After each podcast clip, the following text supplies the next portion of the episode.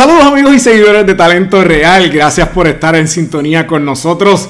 Estamos listos para otro episodio más, así que siéntate y disfruta.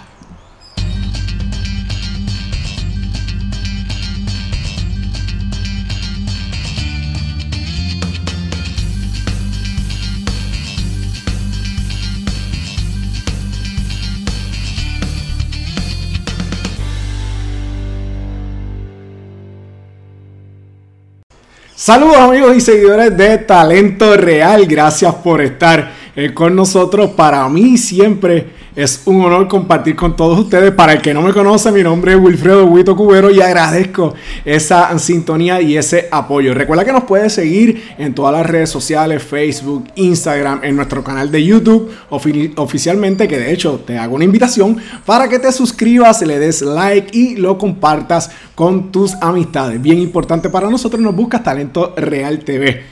Bueno, si todavía no sabes de qué se trata Talento Real, para el que no me conoce, mi nombre es Wilfredo Huito Cubero. Pero Talento Real es, es un programa de entrevistas que va dedicado a buscar a esas personas que han tenido éxito en su carrera. No importa el área en el cual se desempeñen. Si has tenido éxito, te vamos a buscar, te vamos a encontrar y te vamos a entrevistar. ¿Para qué te entrevistamos? Para que las personas que en algún momento como tú tuvieron ese sueño de lograr eh, eh, llegar a la cima de su carrera como profesional, pues entonces puedan recibir de ti algún tipo de información, algún tipo de herramienta que te pueda hacer crecer como ser humano y como profesional. Así que qué mejor que aprender de personas que ya tienen esa experiencia y han logrado el éxito. De eso se trata, talento real. En el día de hoy tenemos una entrevista bien interesante. Eh, de verdad que estamos trabajando para siempre llevarle a ustedes Em, esa información que sabemos que valoran muchísimo y que les sirve. Eh, y en el día de hoy tenemos una entrevista ah, que yo sé que va a ser muy amena. Vamos a hablar de música y nos vamos a trasladar hasta España. Y de allá, de España, tenemos una, una joven que se ha convertido en una violinista muy famosa. Vamos a compartir con ella hoy. Y Estamos hablando nada más y nada menos que de Olivia AR, a quien le damos la bienvenida oficialmente a Talento Real. Saludos Olivia, ¿cómo te encuentras? Buenos días Wilfredo, ¿qué tal? Encantada de estar con vosotros. Gracias, gracias por recibirme y gracias por sacar tiempo. De hecho, hay una diferencia de horas eh, notable, así que eh, eh, hicimos los arreglos, nos pusimos de acuerdo y ya estamos aquí compartiendo entonces. Gracias por estar ahí a ti por contar conmigo para, este proyecto. Seguro que sí. Como, como eh, eh, primero que nada, eh, quisiéramos saber cómo están las cosas allá en España relacionado al COVID. Sabemos que, que, pues, que lo han sufrido mucho y quisiéramos conocer cómo está tu diario, ¿sabes? ¿Cómo, cambió y cómo están las cosas allá? Bueno, pues la verdad que ahora mismo la situación, yo soy de Córdoba. Ajá. Pero actualmente estoy por trabajo en Algeciras, en la zona de Cádiz. Eh, y bueno, aquí eh, a partir de enero se estuvo la tasa de contagio bastante, bastante alto en la línea de la Concepción, que es donde yo trabajo. Y la verdad que estuvimos dos meses bastante duros. Y ahora parece que se ha estabilizado un poco, pero bueno, eh, no hay que bajar la guardia y hay que mantener las precauciones y todo, todo es poco para ello. Aquí en Puerto Rico estamos viviendo un repunte ahora, así que eh, eh, estamos con un poquito más de cautela, quizás tengan que venir algunas restricciones nuevamente, pero el consejo que tú le das, si realmente no se puede bajar la guardia y tenemos que seguir adelante con nuestras vidas, pero con precaución. claro, claro, por supuesto, eso es así, ¿no?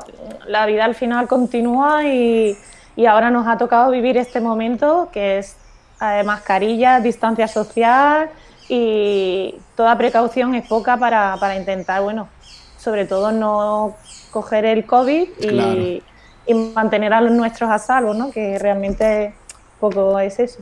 Seguro. Pues mira, vamos a hablar un poquito de ti, de tu carrera. Eh, para el que no lo conoce, Olivia AR es una eh, violinista clásica, pero también eléctrica, por decirlo así.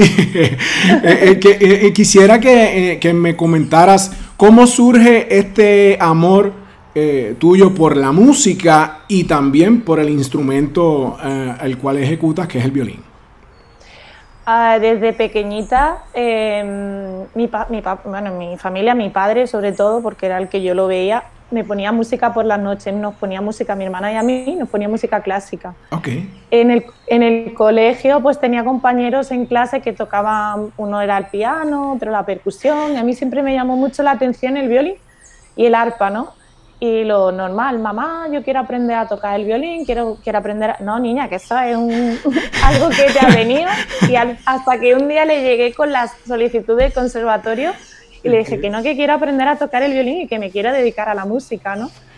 Y, y bueno, a partir de ahí, pues, hacia adelante. Periodos malos, periodos buenos, como todo. y, y sobre todo, pues, mis padres y mi familia han estado ahí apoyándome siempre. Entonces, bueno, desde pequeñita yo dije que me quería dedicar a la música y vivir de ello. Qué bien, qué bien. Oye, pero me, me es bien curioso porque, eh, por lo menos acá en Puerto Rico, y ya sé que tienes la influencia de que tu padre eh, le, le, ponía música clásica, pero el violín no lo veo como que un instrumento que un niño pueda decir, mira, yo quiero eso y me, me, me causa curiosidad cómo lo elegiste, fue que lo viste que alguien lo estaba tocando, te gustó? Pues no me acuerdo, pero yo sé que lo escuchaba, lo escuchaba y decía, me encanta ese instrumento y yo quiero aprender a tocarlo. Además que no decía cualquier instrumento, ¿no? Eh, tenía dos por preferencia, el arpa, pero aquí, bueno, en Córdoba no había arpa y otro era el violín.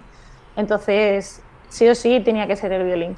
Ok, eh, siempre he visto que, has estudiado mucho. Sé, que comenzaste en el Conservatorio Superior de Música eh, Rafael Orozco. Eh, continuaste tus estudios, inclusive te has convertido en profesora también. Pero lo, lo, que quiero destacar es cuán importante han sido los estudios en música para que tú puedas hacer crecer ese talento, te desarrollaras y te convirtieras en una profesional, que eso es importante. Los estudios siempre, en, cualquier área, ya sea artística como, como, bueno, a nivel general, es importante.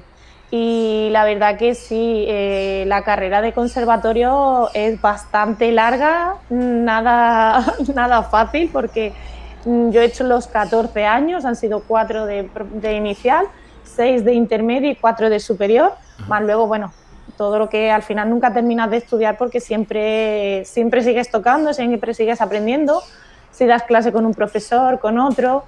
Y, la verdad que, bueno, encontrar un profesor que sepa sacar lo mejor de ti es súper importante y, la verdad, como ahora como profesora que estoy, eh, lo veo como que la docencia no... Hay que tener ese don, ¿no? Porque puedes llegar a sacar lo mejor de un alumno o llevarlo a lo peor. Entonces, bueno, eso es un tema un poquito hay que saber trabajarlo. claro, claro. ¿Cuáles son las cualidades más importantes que un violinista debe tener eh, eh, y, en qué debe de concentrarse eh, un, niño, una niña que, que quiera aprender ese instrumento? Uf, pregunta difícil. A ver, depende al nivel que lo quiera aprender, porque es también lo, que yo pregunto cuando me piden consejo. Mira, yo quiero aprender a tocar un instrumento. Y le he dicho, bueno, ¿qué, es, ¿qué lo quieres? ¿Quieres dedicarte a ello?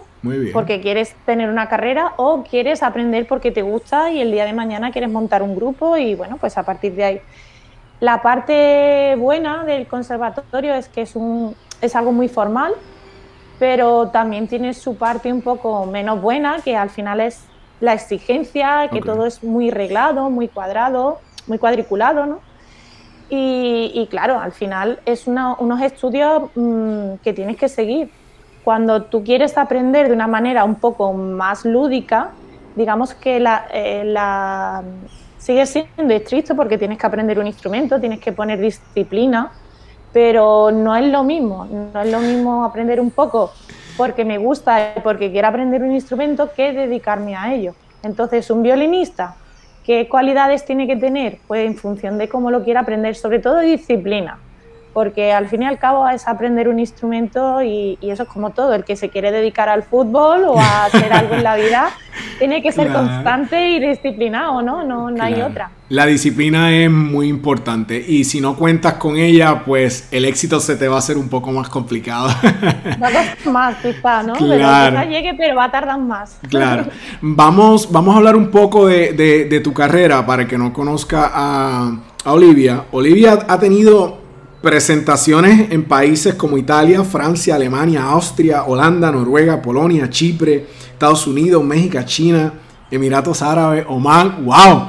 Una trayectoria eh, eh, eh, gigante. O sea, pero ¿cómo fuiste ascendiendo, evolucionando como músico? Yo es que sí, soy muy cabezona. Lo que, yo, lo que se me meta en la cabeza lo tengo que conseguir sí o sí. Eh, puede ser una cosa buena, pero luego también cuando no lo consigues es un poco frustrante, ¿no? Pero mm, yo siempre me he querido dedicar al mundo de la orquesta, a ser violinista en orquesta. Y, y, yo decía, yo quiero ir a tal sitio a tocar e intentaba hacer pruebas para las orquestas y, e intentar ir a tocar a esos sitios. Estuve cuatro años en Milán y la verdad que fue una experiencia muy bonita porque también nos llevaron bastantes sitios de gira y, tener la oportunidad de poder tener el acceso de ver grandes solistas, eh, grandes profesores de orquesta con los que trabajábamos, eh, fue una experiencia increíble y que, bueno, mm, lo llevo ahí que me encantaría volver otra vez, ¿no? Pero ahora está la cosa difícil.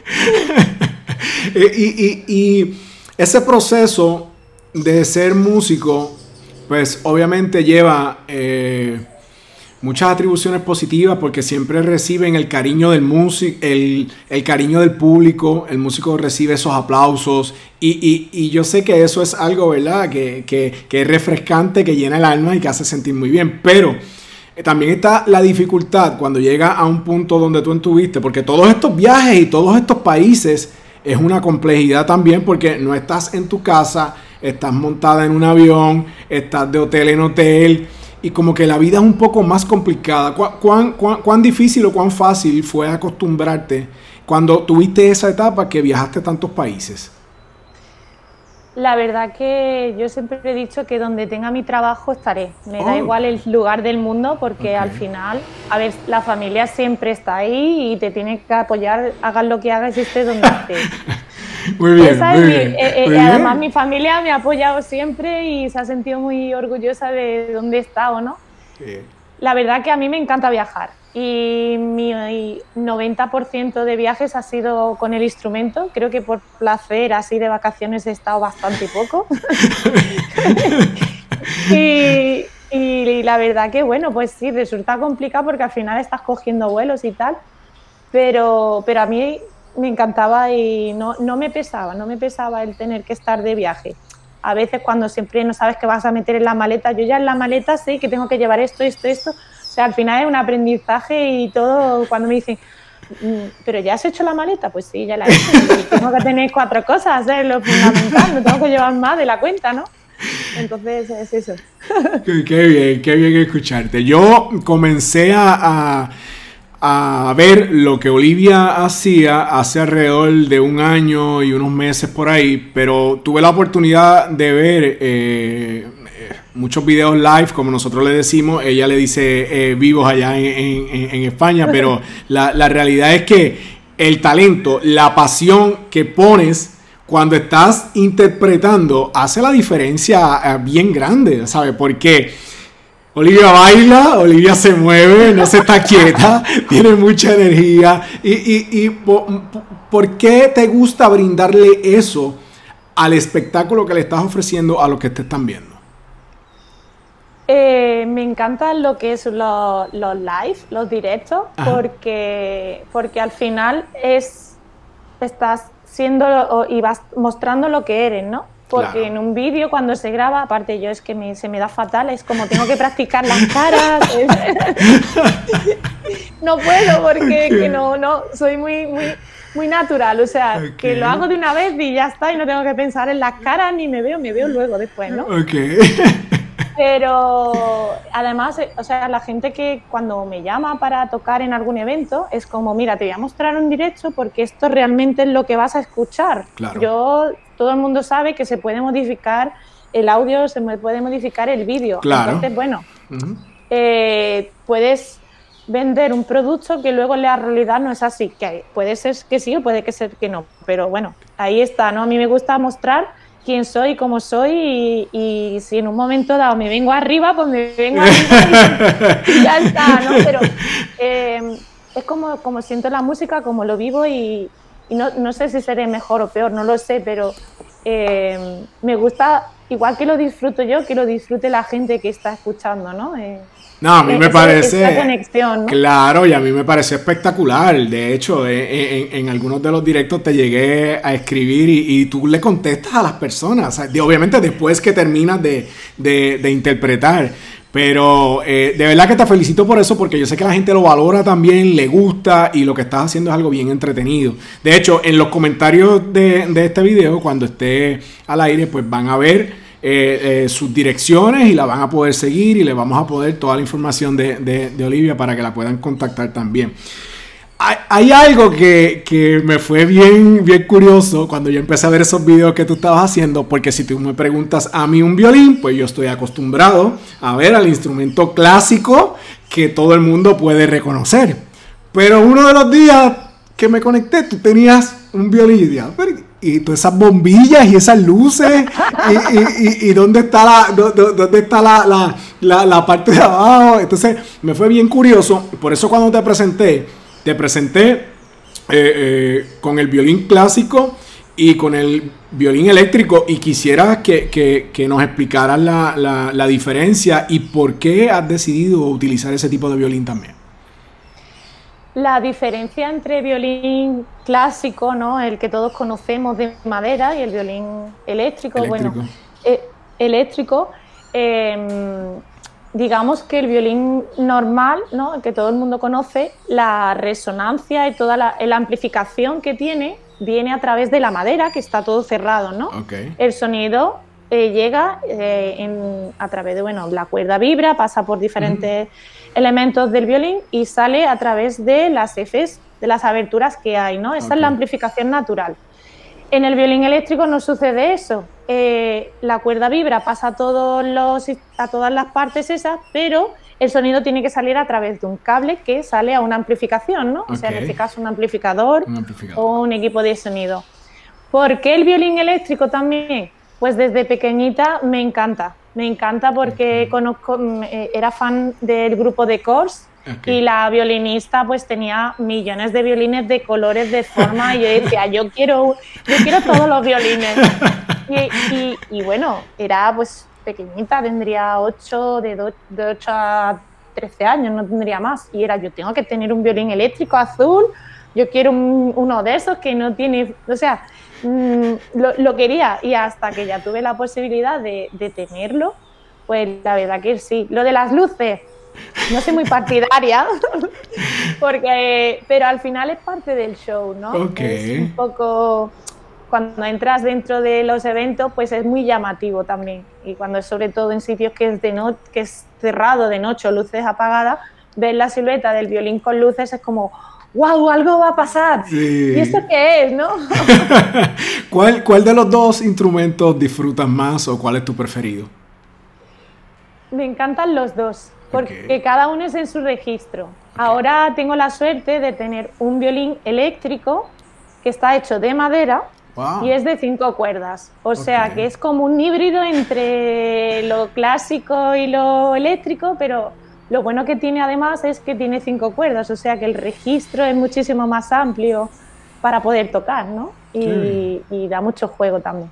He visto que tienes un repertorio como bien variado, porque vi, música eh, clásica, banda sonora, bolero, jazz, música actual, pero sé que te encanta David Guetta también y, los artistas de música popular, o sea, ¿qué, qué eh, eh, ¿qué, me puedes hablar de tu repertorio y cómo lo seleccionas? Depende del evento también, ¿no? Porque no es lo mismo ir a tocar una boda que tocar un concierto, que tocar un evento un poco más desenfadado, ¿no? Depende cómo quieras dejar. No es lo mismo una cena que un cóctel, que entonces, bueno, a mí siempre me gusta empezar lo más tranquilo posible para que la gente se vaya diciendo, ay, mira, esto qué es, no sé, mira, voy a, o sea, con un repertorio lento y luego terminar arriba, ¿no? no Quizá no tengo la opción como tener un gran eh, escenario como los grandes artistas, pero yo tengo que dejar por lo alto cuando termine, ¿no? Em, el repertorio también me gusta, ese, yo estaba muy encasillada con el repertorio clásico en mi formación, ¿no? Entonces, el trabajar una música que a lo mejor es mucho más ligera me da la la, parte de poder vivirla, ¿no?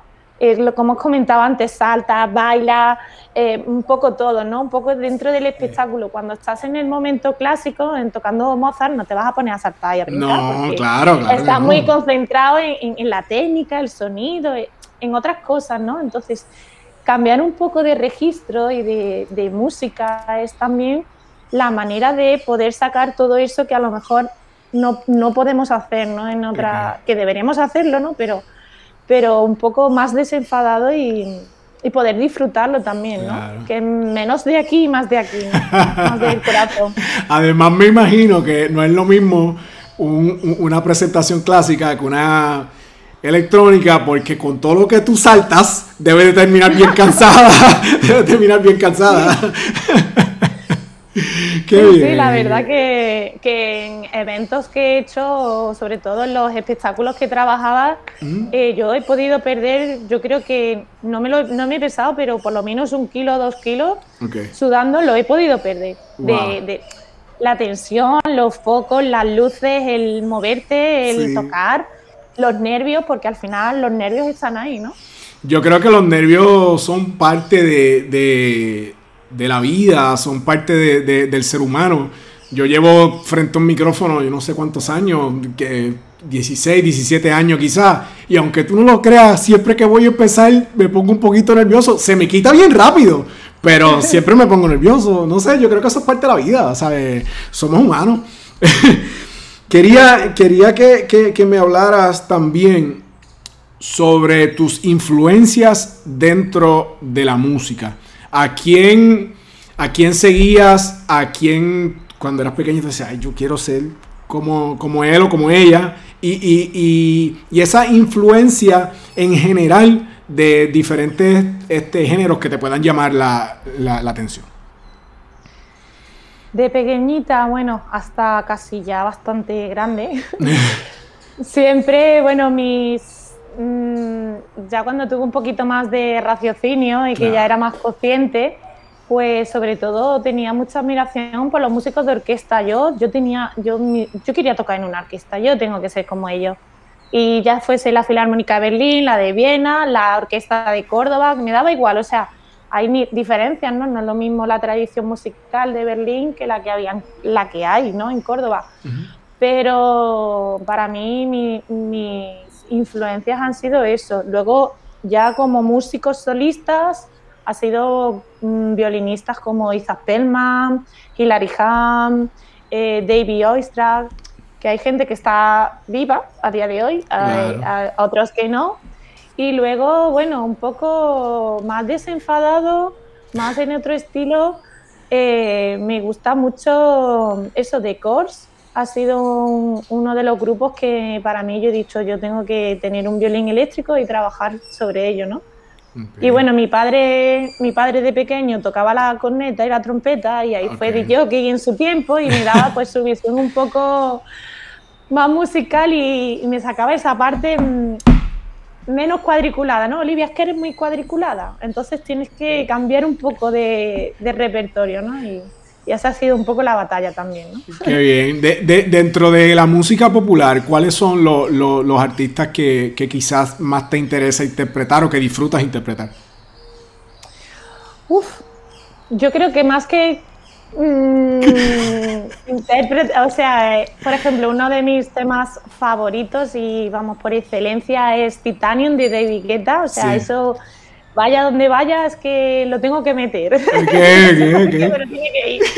para, mí es, para mí es como un himno, ¿no? Eh, me gusta mucho la música electrónica. Eh, hay diferentes, diferentes tipos ¿no? de música electrónica, pero sí que es un, género que me gusta. Y luego hay, depende de las canciones, o sea, no tengo un artista así definido que diga, Buah, voy a sacar todos los temas, pero en general me gusta todo. Y a lo mejor escucho una canción y digo, ay, pues esto con el violín tiene que quedar muy bien y, tal, pero en, sí no tengo un artista en concreto que diga... Ok. Así, no. Qué bien, qué bien. Si, si fuéramos a hablar de de tu carrera. Sé que los músicos eh, han sufrido mucho por la cuestión de la pandemia que el mundo, que, todos estamos viviendo, porque eh, a mayor o menor escala no, nos ha trastocado la vida y de eso no hay duda. ¿Qué, a qué has tenido que recurrir en este momento eh, tan fuerte que, y, que se ha extendido por tanto tiempo? Me imagino que quizás has concentrado en dar clases. Sí, eh, a ver, la verdad que esto es reinventarse o morir. Claro. Porque todos los eventos que tenía hace un año, todo se paró por el tema del COVID. Y, bueno, eh, empecé con los directos en, Facebook y, y, en Instagram. A partir de ahí, bueno, también uno de mis, de mis sueños es ser musicoterapeuta, que es ah, ayudar a través de la música y como, como herramienta que sea la música y bueno, intenté hacerlo a través de los directos durante la, el confinamiento. No, no, sé si ayudé mucho o poco, pero bueno, ahí estaba. Y claro, eh, para tener mi sueño de crear mi propia marca en el sentido musical de, de Olivia R, también necesitas recursos económicos, ¿no? Entonces, eh, yo, como bien has dicho anteriormente, soy profesora, estoy en, eh, como profesora de música en secundaria. Y bueno, considero que es difícil porque enseñar música en una etapa que es complicada, que es de muchos cambios, realmente, y que los, los alumnos no se toman la materia como si fuese las matemáticas o la lengua o la historia, es cómo llegar a ello, que bueno, que pasen la hora, aprendan, se lo pasen bien y, y, y, llevarlos un poquito más, ¿no? Que la música no es solamente el que toca, el que canta, sino bueno, el, el técnico de sonido, el que peina, el vestuario, o sea, engloba muchísimas cosas y aparte a nivel de valores, de todo eso, ¿no? Que la música se ve solo el, pico del iceberg, pero hay muchísimas más cosas debajo, ¿no? Entonces ahora mismo estoy con mi máster de musicoterapia y como profesora. Qué bien, te felicito por eso. Eh. hay, que, hay que seguir adelante y hay que, hay que buscar otros horizontes, eso sin duda. Quería preguntarte porque en nuestras comunicaciones escritas sé que me dijiste que tenías nuevos proyectos, que venían eh, cosas nuevas en tu carrera, en tu vida. Quisiera que me hablaras un poquito de qué se trata y cuándo comienzan. Pues proyectos ya tengo de hace tiempo, de hace un añito, ya llevo pendiente de mi página web, que ahí está con los últimos coletazos y ya tengo que pegarle un tirón de orejas al, diseñador, que ya es hora, después de un año.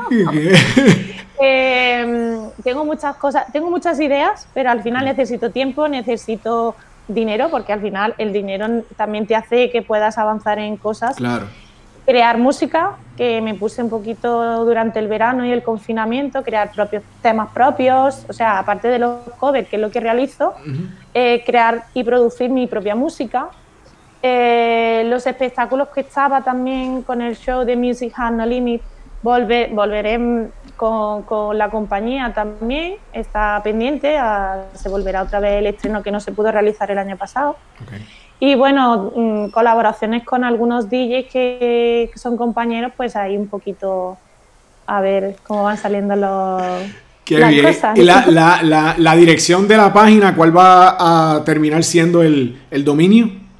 El dominio es www.oliviar.com, creo que sí, ¿no? es que como está ahí todo en, tan en stand-by, Sí, creo que es oliviar.com. Pero vamos, te lo confirmo si no ahora. Mira, mira, tú sabes que me, me, me, río, además, o sea, por lo que me estás diciendo, pero nosotros hablamos español y es, Y, en cierto punto es tan diferente porque cuando te preguntas por la dirección, cuando empezaste a decir, yo dije, ¿qué es lo que Porque acá, ¿verdad? Eh, diríamos www.oliviar.com. Y tú dijiste, ¿cómo, ¿cómo fue que dijiste? Tres W. qué bien, qué bien. más corto. Qué bien, qué bien, qué bien, qué bien. Me parece eso genial. Eh, o sea que los proyectos nuevos están caminando y ya prontito los vas a estar anunciando. Espero que sí, sí. Luego me gustaría retomar los directos también. Y, y bueno, todo poco a poco, pero como te comento eso, falta de tiempo, me faltan horas en el día para hacer cosas. No te da el día. no me da el día, no me da el día ni las fuerzas ni nada, o sea, es todo de lunes a viernes es un continuo que es como un poco supervivencia, ¿no? La, quiero hacer tantas cosas que mi cuerpo dice, hasta aquí, no puedes más. ¿Cómo? Pero bueno, sí, sí, proyectos mucho. ¿Cómo te ha ido creando tu propia música? Yo sé que eso es un reto, hay que ser creativo. Eh, además de que cuando estás, cuando estás presentando tu propio trabajo, me imagino que quizás debe ser un poco celosa. ¿Y cómo ha sido ese proceso de crear y cómo te has sentido haciéndolo? Bueno, ahora crear es un nivel muy, muy, muy, muy básico, eh, pero yo soy más intérprete, porque mm, tenía la espinita de poder crear, ¿no? Y, tengo que ponerme a ello también. Pero soy más de interpretar que de crear, porque crear, como has dicho, tiene que ser algo muy creativo y, claro, no todos los días estás excelente con millones de ideas, ¿no? Mm, puedes tener un día que estás súper bien y luego dos semanas que no eres capaz de crear nada, ¿no? Pero bueno, ahí poquito a poco, a ver, eh, tampoco quiero meterme en camisa de once varas porque, claro, es música que no controlo y bueno, siempre vas aprendiendo de todo lo que y de toda la gente que va pasando por tu vida, ¿no? Entonces, bueno, poquito a poco y ya a ver con el tiempo a ver si presento algo. Qué bien, qué bien. Si, si le fuéramos a hablar a niños, niñas, jóvenes que están creciendo, que tienen la curiosidad por la música, ¿qué, qué, consejo inicial se le puede dar? Quizás no han logrado definir cuál es el instrumento el cual eh, quieren desarrollarse, pero le gusta la música. Simplemente, ¿qué, qué, qué le podemos decir a ese tipo de niño o niña?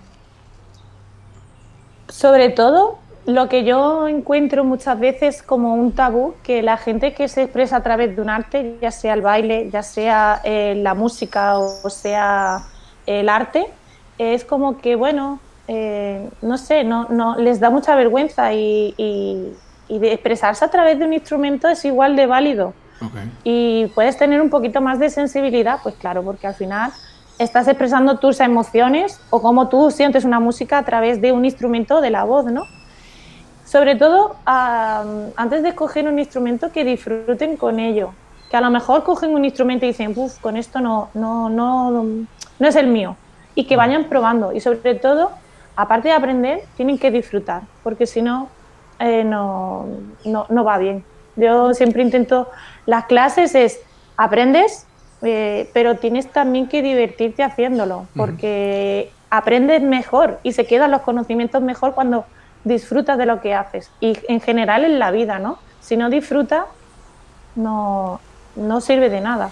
Claro. ¿Cuán, cuán, importante es la disciplina de la práctica para que un músico pueda llegar a, a, sacar lo mejor que tiene para ofrecer en, un escenario? O sea, si, si, si alguien quiere hacer como tú, que ha viajado tantos países, y, ha podido eh, eh, deleitar a tantas personas. Eh, o sea, ¿cuán importante es ese detalle que te estoy preguntando? Es importante, porque al final, cuando no es, puede ser la cantidad, pero también la calidad del estudio.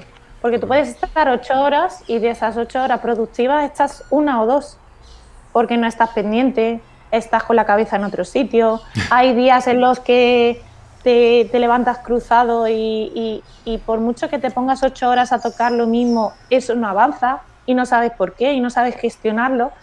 Está bien la cantidad, pero también la calidad y saber cómo estudiar. Y hay que ponerse, o sea, es que al final es un trabajo y tienes que estudiar. Y si tú quieres llegar a un nivel, si tú quieres ser un atleta profesional tienes que entrenar y si quieres llegar a ser un músico profesional tienes que estudiar. Es que nadie lo regala. Entonces es, bastante importante y tiene que haber tanto calidad como cantidad, pero siempre que no sean muchas horas, pero mal, mal que no estén bien invertidas. A lo mejor el menos hace el más. Ok.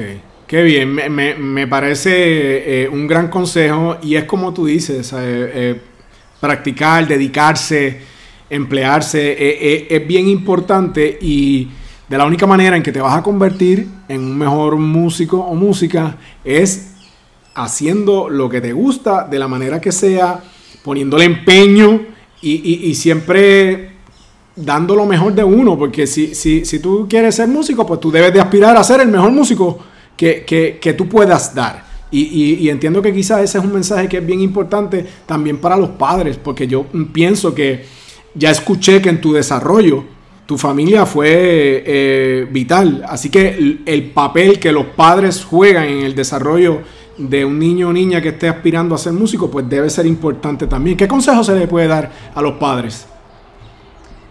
A los papás, pues que apoyen sobre todo las decisiones eh, de, bueno, si está un profesor, pues que, tenga, que sepa que está trabajando el niño, que es que a mí la parte psicológica de, la música ¿no? me, atrae muchísimo porque, eh, como te he comentado, un profesor puede sacar lo mejor de un alumno o puede enviarlo a que deje el instrumento. Y tengo muchos compañeros a los que han dejado la música porque, porque al final los tratamos o tratan como a todos los alumnos igual y a lo mejor a mí me motiva que me diga, venga Olivia, que sí, que puedes. Y a lo mejor a otra persona dice eso y no, no la motiva y necesita como, venga, vamos. No sé, es, es, la manera, ¿no? Y los papás, pues, bueno, que, que, que estén ahí, que sean presentes, que sepan sacar la lectura positiva y también, bueno, pues cuando no se está trabajando también oye, que esto, que esto no va bien, ¿no? Okay. un poco un apoyo constante y también saber por dónde vienen las cosas. No es lo mismo que, que te hable, bueno, hoy hemos trabajado esto y ya sabemos que muchas veces los niños para escaquearse nos cuentan una mentira y no es así, ¿no? pero, pero bueno, mm, el estar ahí, ¿no? es importante. Qué bien. Sabemos que la, influencia de los padres siempre, siempre va, a ser importante, pero en el arte creo que eh, ese apoyo psicológico eh, siempre es vital. Olivia, antes de despedirnos, si le quieres enviar algún mensaje a tus fans, a tus seguidores, eh, de tu información, dónde te pueden seguir, dónde te pueden ver, aunque yo la voy a colocar en los comentarios del, del, video en YouTube, pero para mí sería importante un mensajito para, para, para esos seguidores. La verdad que a día de hoy todavía me sigo sorprendiendo el tema de seguidores, fans. La verdad que yo soy, muchas veces digo, si es que yo estoy entre mis cuatro paredes y haber llegado a tanta gente me resulta increíble, ¿no? Porque Son miles de seguidores, tú tienes un número de seguidores impresionante en tus redes sociales. Sí, a ver, sobre todo más en Facebook porque dio la casualidad y luego ya creé Instagram y YouTube, pero pero bueno, para mí, yo cuando empecé a ver las cifras que subían, yo decía, pero esto, esto, esto que me está pasando a mí no es normal. yo, y a día de hoy sigo, sigo alucinando porque y, la oportunidad que me ha brindado ¿no? de, esta, de, esta entrevista, ¿no? ¿Quién me iba a decir hace tres años ¿no? o cuatro que iba a llegar a Puerto Rico, que me iban a hacer una entrevista? O sea, eso para mí era impensable. y sobre todo a esa gente que ha estado ahí, que ha seguido los directos, que me apoyan y que están ahí, aunque yo no los vea, sobre todo darle las gracias. Gracias porque, bueno, como siempre he dicho en los directos, que sin ellos yo no estaría aquí, ¿no? Y, y bueno, sobre todo que, muchísimas gracias. Ay, qué bueno, qué bueno. sigan ahí por mucho tiempo. muy linda, muy linda. Gracias, gracias por tu tiempo, gracias por acompañarnos, eh, eh, gracias por deleitarnos con esa música tan hermosa. Yo la disfruto muchísimo. De hecho, como vuelvo y repito, los comentarios van a ver toda la información de Olivia para que la puedan seguir, la puedan escuchar, la puedan ver, la puedan contactar también. Y te deseo el mayor de los éxitos, sobre todo muchísima salud y que puedas seguir llevando tu música y tu carrera donde tú anhelas y tú deseas. Muchísimas gracias a ti por esta oportunidad y bueno, eh, espero que sea la primera de muchas y que dentro de un tiempo te pueda decir, bueno, pues no veas que he podido viajar, que te tenga muchísimas anécdotas nuevas que contarte. Que así sea. Un abrazo desde Puerto Rico y que sigas teniendo éxito. Muchísimas gracias Gracias.